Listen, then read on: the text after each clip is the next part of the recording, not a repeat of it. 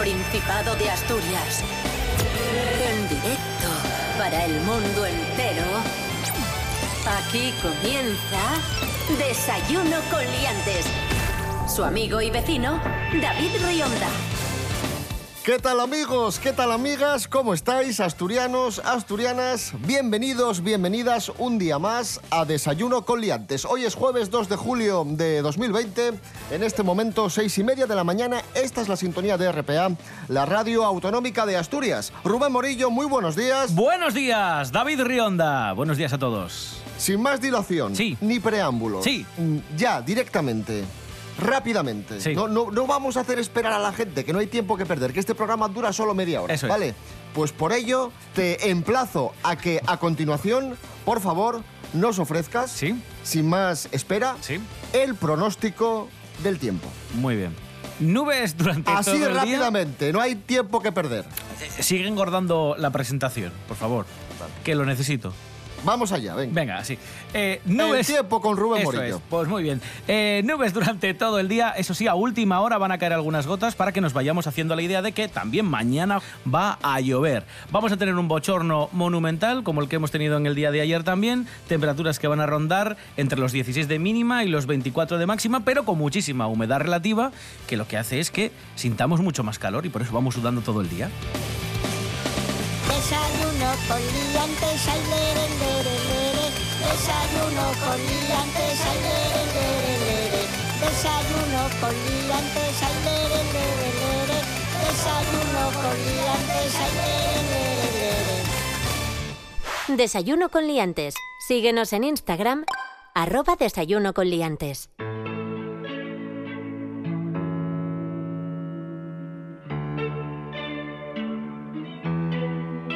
Atención porque tenemos muchas cosas que contaros el día de hoy y vamos a empezar hablando de Mariano Rajoy, el expresidente del gobierno, que lo ha vuelto a hacer. Este Sí. hombre tiene un don, Yes. este hombre tiene un talento natural para, para el monólogo, para el discurso. ¡Qué orador, Dios mío! Resulta que en Galicia están en campaña electoral, va a haber elecciones autonómicas dentro de, de muy poco. Eh, nuestros vecinos gallegos eligen presidente y Mariano Rajoy está haciendo campaña por Feijó. Evidentemente. Por Feijó, no por el PP, por Feijó. Es verdad que no Porque hay- esto es un detalle curioso, Sí, sí, pero sí, es que nos hemos fijado en que Feijó no alude en ningún momento eh, al partido al que pertenece. En todos los carteles aparece Feijó, su cara, etcétera. Y Galicia. Y Galicia, pero en ningún momento vemos por ahí Partido. Popular, lo cual es bastante curioso. Simplemente lo dejamos ahí, ¿no? Lo citamos como, como curiosidad. Y en un mitin de apoyo a Feijó, Mariano Rajoy lo ha vuelto a hacer. Amigas y amigos, muy pocos son los que hoy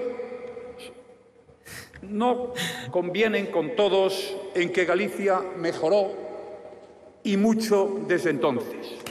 ¡Bravo! ¡Bravo, bravo! Yo creo que la clave es la paradiña que se pierde eh, en la Y en, vez de, esa y en vez de decir perdón que, y retomar, no, él tira para adelante. Es que es, es- es un genio. Ya Madre la- ya mía, le ha pasado en más de una ocasión, pero yo creo que son las paradiñas lo que le De despistan. todas formas, entiende lo que quiere decir, ¿eh? Sí, sí, sí, sí. Pero, es- pero es cierto que pierde el hilo. Las tiene mucho leyendo peores. Y, y- y crea estas frases maravillosas. Sí, sí, sí. Impresionante. Vamos con la actualidad nacional. España y Portugal reabren fronteras tras tres meses cerradas. Bueno, eso ya lo sabíamos. Y ahora vamos con la actualidad de Asturias. con su rollín, con su tal y tocando los cojones. No, miento, miento, perdón. Me estoy, me estoy liando, me estoy volviendo loco. Vamos con la actualidad de Asturias y de España en general, porque está todo a la vez. Venga. Aquí hay, hay nivel. Los rebrotes se extienden ya por toda España, salvo en Asturias y La Rioja. Eso es lo que quería mm, decir. El presidente del Principado, consciente del peligro que suponen los rebrotes y sabiendo que, que corremos un riesgo importante de que vuelvan a aparecer focos en Asturias, ha querido advertir lo siguiente desde su cuenta de Instagram. Quiero volver a reiterar la llamada a la prudencia, al uso de la mascarilla, a la distancia de seguridad, a las medidas de higiene, porque lo que estamos viendo en muchas partes de España y sobre todo también en el mundo es la existencia de rebrotes. Son situaciones que lo que nos vienen a decir es lo que repetimos de forma reiterada. El virus está ahí. Ese es el resumen, es el mejor resumen. El virus Claro. está ahí.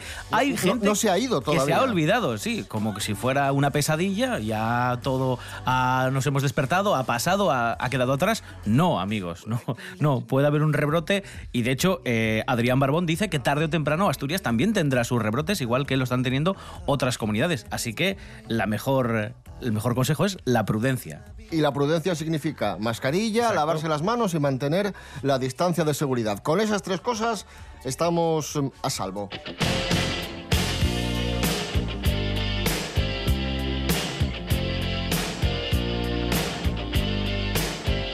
Y si no fuese poco, con el coronavirus, ahora los científicos chinos alertan de una gripe porcina Hombre, que hombre. podría transmitirse a humanos. Han hecho un estudio liderado por un científico llamado Lu Jinhua de la Universidad de Agricultura de China. A ver. Han hecho unas pruebas a, ahí a varios hurones y resulta que han encontrado una cepa, la cepa G4, Sí. que es altamente infecciosa y que causa síntomas graves y que podría provocar otra pandemia. Así que si teníamos poco con esto, ahí, ala, venga. Y digo yo, si ya han descubierto que esta cepa G4, que es altamente infecciosa, puede saltar o llegar a saltar a contagiar a los humanos, ¿por qué no se hace un especial, eh, eh, no sé, un Que estamos a tiempo, que la Cotas- controlen ya, que la paren ya. control especial este tipo de, de especies que pueden transmitir enfermedades? Ya, ya no ahora, sino de siempre, porque también se ha dicho que hay otros aves que también pueden tener una especie de coronavirus y que también puede pasar al ser humano. Caray, eh, vigilemos este tipo de cosas. no sé, sobre todo cuando estamos todavía saliendo o inmersos en una, en una pandemia por un virus que se presupone que tiene como huésped a, a un animal. Es ciertísimo.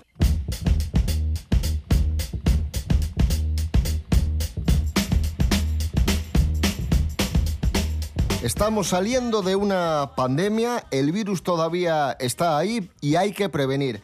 Y por ello, por ejemplo, en Ibiza, la discoteca más famosa no abrirá sus puertas por primera vez en 52 años. Nos informa Andrés Rubio. Buenos días, Andrés. Hola, ¿qué tal? Eh, Muy buenos días, queridos liantes. Estamos en Asturias, pero os voy a hablar de Ibiza, esa isla que muchos asocian con vacaciones, música, fiesta, pero este verano los que vayan a la isla van a echar mucho de menos una cosa, Pachá Ibiza. La discoteca no abrirá este verano y estará cerrada por primera vez en 52 años de historia.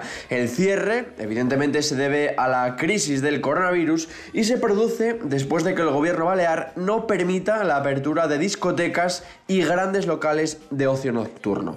Desde el local, como sabéis, uno de los más famosos de nuestro país, dicen que se trata de una decisión muy dolorosa, complicada y que, eh, evidentemente, se ha tomado siguiendo los protocolos sanitarios.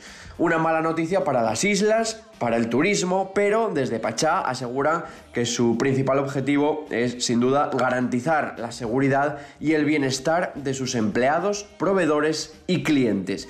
Así que en este verano tan atípico que estamos viviendo, la discoteca ibicenca de Pachá se tira del barco y cerrará sus puertas 52 años después. Eso sí, volverá. Un abrazo, sed felices.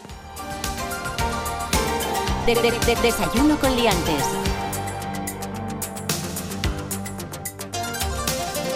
Despertar, próximo al. Mar de lava blanca en erupción. Estasis en cada atardecer. Sobre las cenizas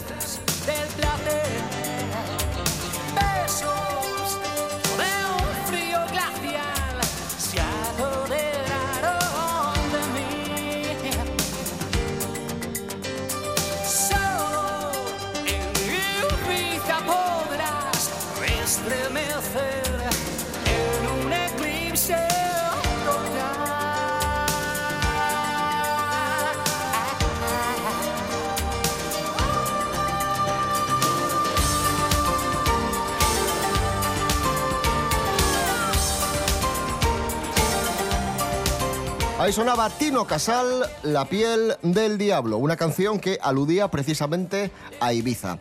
Vamos con noticias relacionadas con el mundo del sexo. Atención porque han detectado preservativos Durex falsificados en el mercado español. Cuéntanos, Rubén Morillo. Sí, lo advierte la Agencia Española de Medicamentos y Productos Sanitarios, que dice que, bueno, han... eh, han comprobado que se están vendiendo en España unidades falsificadas de preservativos Durex Natural Comfort, los típicos, los normales.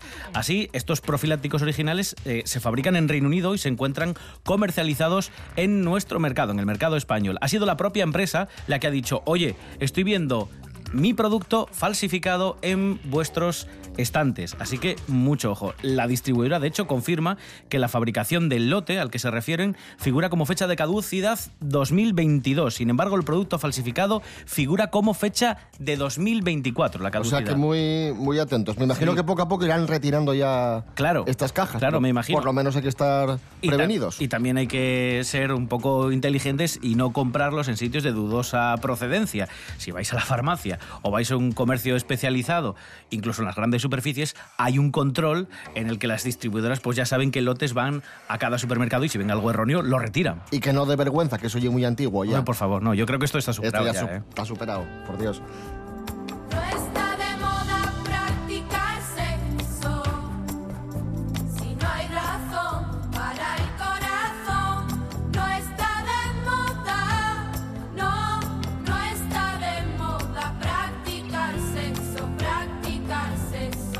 Hablando de sexo, atención al invento que están desarrollando en Sevilla. Se denomina el iPush o iPush. Ah, como un juego de palabras con iPad, ¿puede ser? Sí. ¿Sabéis qué es? Pues es un aparato, es una especie de consolador Sí. que se maneja con el teléfono móvil, con una app del teléfono móvil, y sirve para mantener relaciones con tu pareja o con otra persona a distancia. Acabáramos. Hay un aparatín adaptado a los genitales de la mujer, otro adaptado a los genitales de los hombres. Y lo controlas por el móvil, la otra y los persona. controlas por el móvil. Tú ahí mandas los estímulos y estas cosas. ¡Ostras! Y, y ahí Oye, está, ¿no? el día que perdamos el teléfono móvil, perdemos la vida, incluso ahora ya en este ámbito, en el ámbito sexual. Si lo controlamos todo desde el móvil, las cuentas del banco, los correos electrónicos, eh, las comunicaciones con nuestros amigos, y si ahora ya las relaciones íntimas también las controlamos con el teléfono móvil, perderlo es, vamos, el peor de las, la peor de las pesadillas. Como digo, este aparato lo están desarrollando en Sevilla, lo ha inventado David Cantón. No está a la venta todavía, saldrá a la venta próximamente y su precio, ojo, es de 700 euros. O sea que barato no es. Bueno, bien por David, sobre todo porque es un invento patrio y yo creo que se va a vender bastante también, te digo. ¿eh? Sí, sí, sí. Sí, sí. Para ciertas cosas no se mira la cartera. ya te digo yo.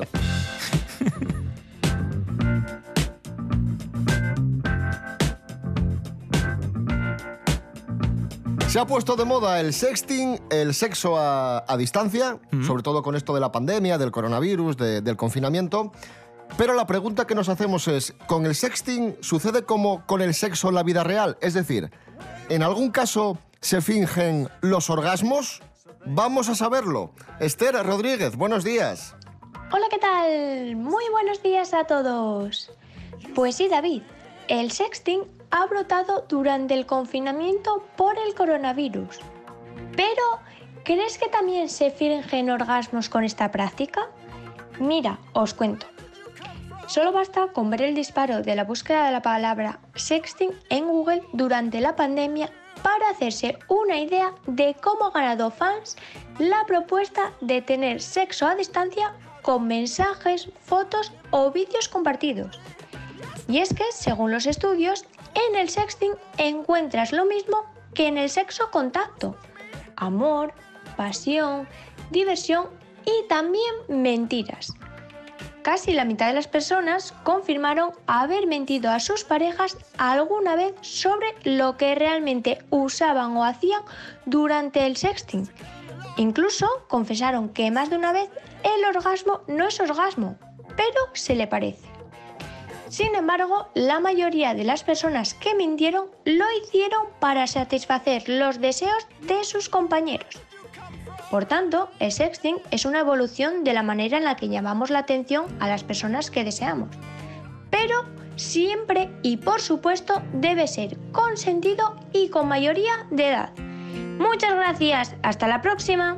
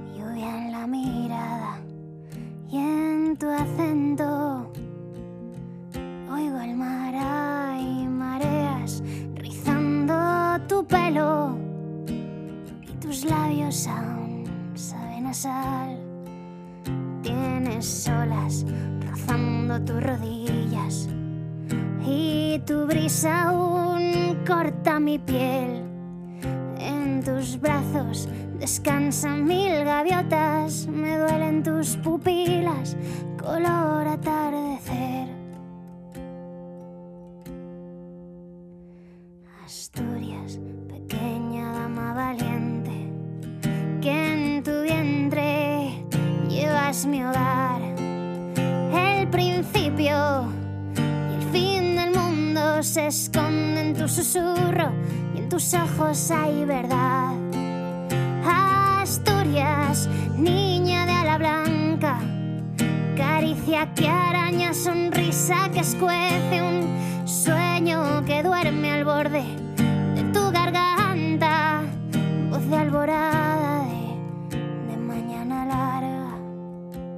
Ahí sonaba nuestra amiga Noelia Beira y esa canción que tanto nos gusta, dedicada al Principado de Asturias, Asturias. Hoy es jueves 2 de julio de 2020, 7 menos cuarto de la mañana. Desayuno con liantes. Con David Rionda y Rubén Morillo.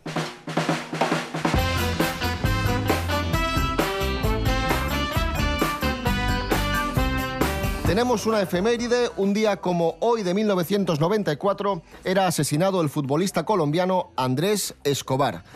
¿Por qué fue asesinado este, este joven futbolista? En aquel entonces estaba disputando el Mundial de Estados Unidos y Colombia había perdido frente precisamente a, a Estados Unidos. Y Andrés Escobar, que jugaba de defensa, había metido un gol en propia. Y poco después pues apareció tiroteado, ¿no? Supuestamente dijeron que había sido porque este, este gol y, este, y la pérdida de este partido había provocado grandes pérdidas de apuestas entre poderosos narcotraficantes. Pero sin embargo, muchos compañeros de equipo, el entrenador, mm, gente de su entorno, dice que no, que su muerte fue casual y que tuvo que ver con el clima de tensión que se vivía en Colombia en, en aquel entonces. De todas formas, siempre hubo la, siempre hubo la sospecha de que, de que había sido asesinado por, por ese gol en propia meta. Caray, caray. Bueno, es que los goles en propia meta y sobre todo cuando son finales o cuando se mueven muchas cantidades de dinero siempre están bajo la lupa, evidentemente, de las autoridades para que no ocurran este tipo de cosas. Ya no amenazas o incluso intentos de asesinato por un lado, sino también para que bueno, las apuestas no estén condicionadas y no haya ahí juego sucio.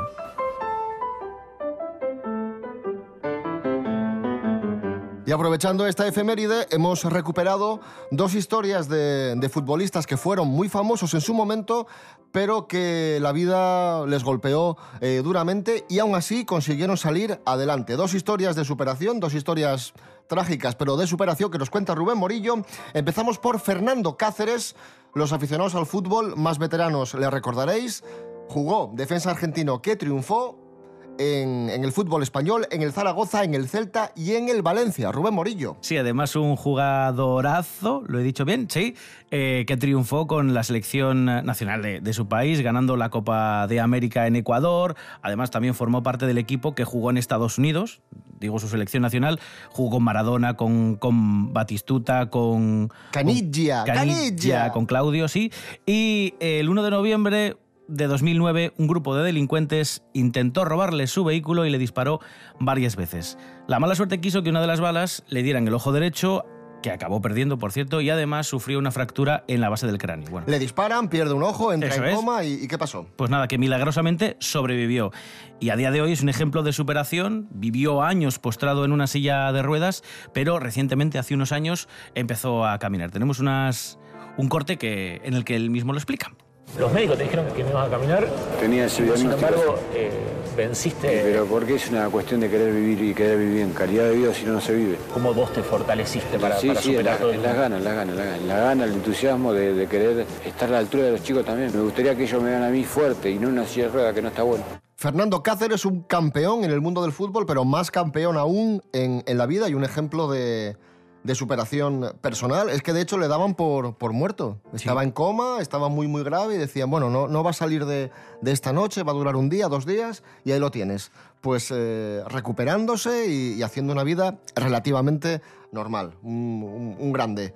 Fernando Cáceres y a Darío Silva otro futbolista que triunfó en España le pasó algo parecido. Parecido, sí. En este caso fue un, accidente de, tráfico de, de coche en, en 2006.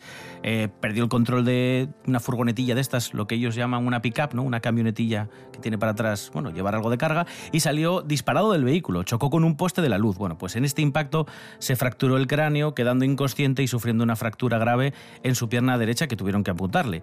En 2019, el programa El Chiringuito eh, bueno, pues nos daba un poco al- algún dato de qué había sido de este jugador. Eh, nos contaba que Silva se dedicaba ahora a trabajar como camarero en una pizzería en Málaga tras perder parte del dinero, que esto también es ya para añadir a la historia trágica, eh, porque le engañaron. Muchos de los representantes que, bueno, pues que le llevaban eh, se quedaron con, con parte de Madre mía. Sí, lo cuento también en este pequeño reportaje que, como decimos, es del chiringuito. Recuerda con cariño su etapa de futbolista, aunque reconoce que le engañaron. Que manejaron el dinero, hicieron lo que quisieron y, y después te terminaron robando el dinero que hiciste. Eh, Dejé el fútbol más que nada porque mi padre me dijo así en la cara, no sé si voy a aguantar más dos de tres meses vivo y, y- y solo quería comunicártelo. Por su padre, dejó el fútbol y ya instalado en Montevideo sufrió un gravísimo accidente. Cometí un error, me pasó esto, ya está. Es- Me dolió lo que sucedió, menos mal que no pasó absolutamente más de lo previsto. Sucedió, me sucedió a mí y, y eso terminó. Golpes que te da la vida y de los que hay que levantarse. Darío Silva es un claro ejemplo. Ahí lo tienes. Darío Silva, muchos le recordaréis por su look, que llevaba el pelo teñido de rubio platino.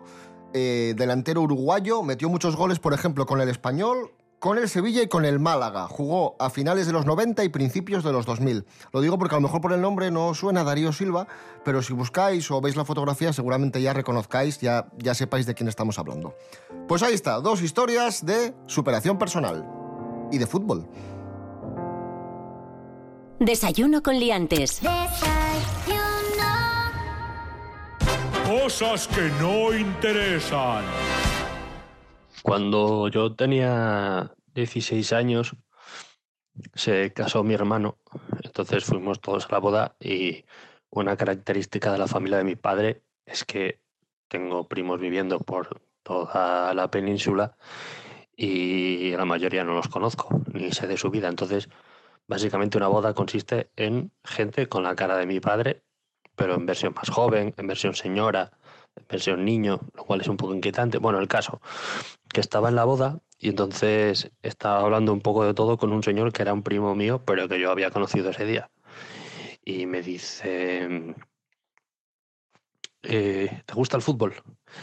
Entonces yo con 16 años, eh, pues bueno, me gusta más o menos, pero le dije, bueno, sí, va, tampoco, tampoco es que sea muy, muy aficionado. Y además no sé por qué esa semana algo había leído de, lo que costaban los jugadores, algo así, y, dije, tam- tampoco muy convencido, pero dije algo así como, me parece todo un poco corrupción.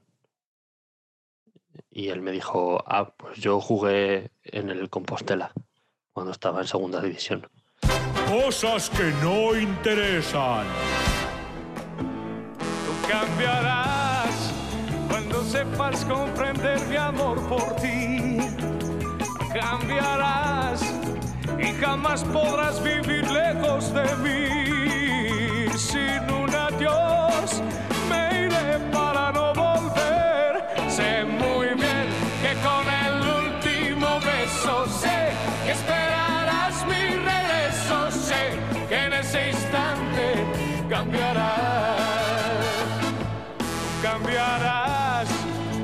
cuando sepas distinguir el bien del mal. Cambiarás, pero nada podrá ser de nuevo igual.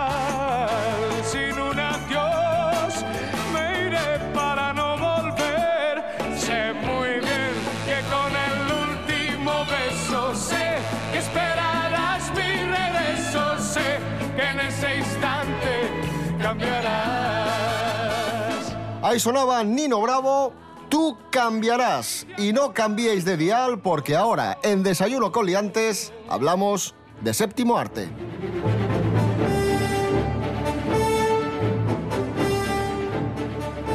Recuperamos la sección celuloide maltratado, hablamos de cine olvidado, de películas, bueno, de rarezas del cine, con Miguel Ángel Muñiz. Hoy vamos a hablar de una película que, mira, vi precisamente hace poco, una película de Steven Seagal, El último patriota del año 1998 y que además eh, cobra relevancia porque está un poco de, de actualidad.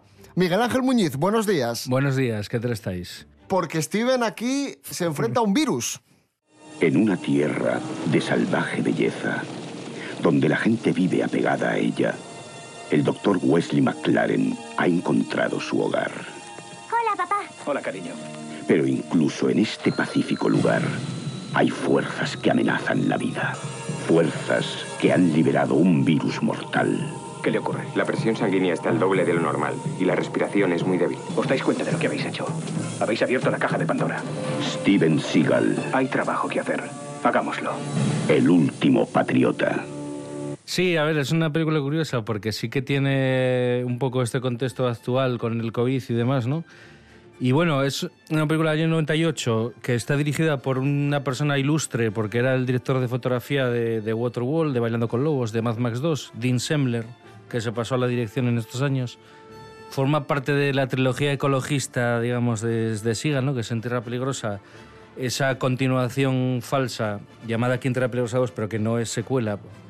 Y El último patriota. Y en este caso, bueno, pues es una trama que gira en torno a un grupo fascista de ultraderecha, un poco con paramilitar de alguna manera, que en un pueblo de Estados Unidos, bueno, pues deciden que como, como los demócratas están subiéndose a la barra, pues entonces roban un virus experimental para amenazar con él, solo que se, por el camino se les abre Vaya. y arman la, de, la del pulpo allí en el pueblo, en- con un montón de gente contaminada. Y entonces Sigal, que es un médico, además experto inmunólogo, eh, pues tiene que averiguar quién está detrás de, de esto, ¿no? Quién, dónde están estas personas, este grupo, este grupo de vecinos paramilitares escondidos y, y cómo combatir el virus y demás. Pero aquí Steven tampoco pega muchos puñetazos, es más bien cómo investiga, cómo va detrás de ellos y estas cosas. Sí, es que es una película más eso. Yo creo que tiene más peso el tema este ecologista y de la naturaleza y demás. Y está bien un poco eso, que hace como hincapié en que ah, no hay ni, ni vacunas, ni nada de eso sirve, ¿no? Que lo que sirve son unas plantas que están en el jardín de- del padre de Seagal, eh, un abuelo indio y tal, ¿no? Y, y bueno, pues los remedios indios pues se demuestra como que son más eficaces que, que las vacunas de la medicina normal. Entonces hacen ahí un combinado y se lo inyectan a la gente y se vuelve y se vuelve. O sea, vuelve a recuperarse. Y tiene. A ver, yo creo que está bien porque tiene este trasfondo, yo os digo, como de mensaje ecológico y luego aparte el tema este del- de, la medicina tradicional y demás, que yo creo que es bastante interesante. Y luego tiene esta crítica a los grupos estos del Tea Party, ¿no? De derechistas y tal que es un... A ver, yo creo que para los que no conozcan mucho a Seagal y, y crean que es como un producto reaccionario del cine del cine de Reagan de los 80, mm, realmente creo que es más bien al contrario. Pues ahí está, El último patriota, Steven Seagal, película de 1998. Miguel Ángel, gracias. Chao.